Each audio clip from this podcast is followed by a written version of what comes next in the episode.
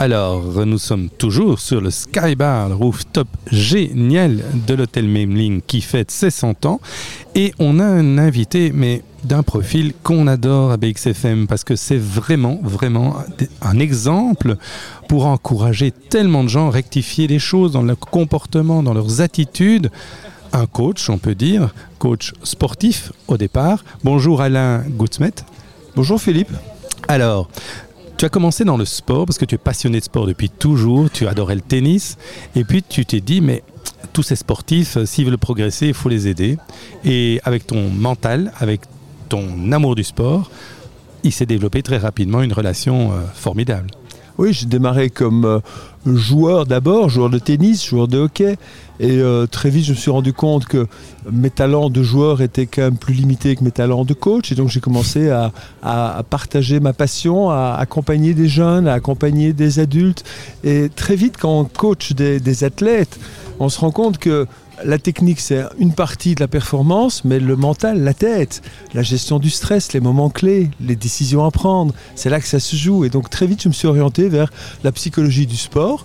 Et dans les années 90, euh, 90, j'ai passé une série de licences en psychologie sportive qui m'a permis de devenir coach mental. C'était un métier qui, à l'époque, dans les années 90, était assez novateur, dans le sport même. Tout à fait. Et en entreprise, pas du tout.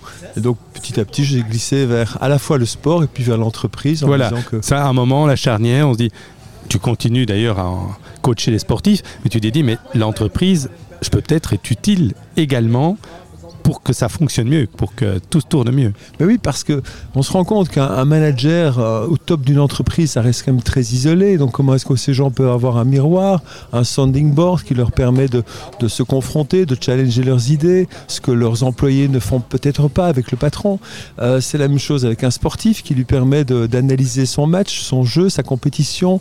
Et donc très vite, ce, ce métier de coach sportif que j'ai accompagné pour des sports individuels pendant 20 ans, je travaillais pour la Fédération belge de tennis et donc j'ai eu la chance d'avoir à cette époque-là, ben, c'était les, jeunes Dominique Monami qui arrivaient euh, au tennis études. Et puis après, il y a euh, Olivier Rocus, Christophe Rocus, Justine et tout ça. Tous des gens très donc, on a eu une, une belle génération. Euh, moi, je m'occupais plutôt des garçons. Mais alors, tu es passé aussi au sport d'équipe. Je suis passé au sport d'équipe parce que le sport individuel, c'est bien. Le sport d'équipe, la fédération de hockey en 2005 souhaitait. Euh, le comité olympique voulait mettre un, effort pour qualifier des équipes olympiques. Il n'y avait jamais eu aucune équipe belge qui s'était qualifiée pour les Jeux depuis 50 dernières années. Et donc, euh, ils ont ils ont misé sur trois sports, le volleyball, le basket et le hockey.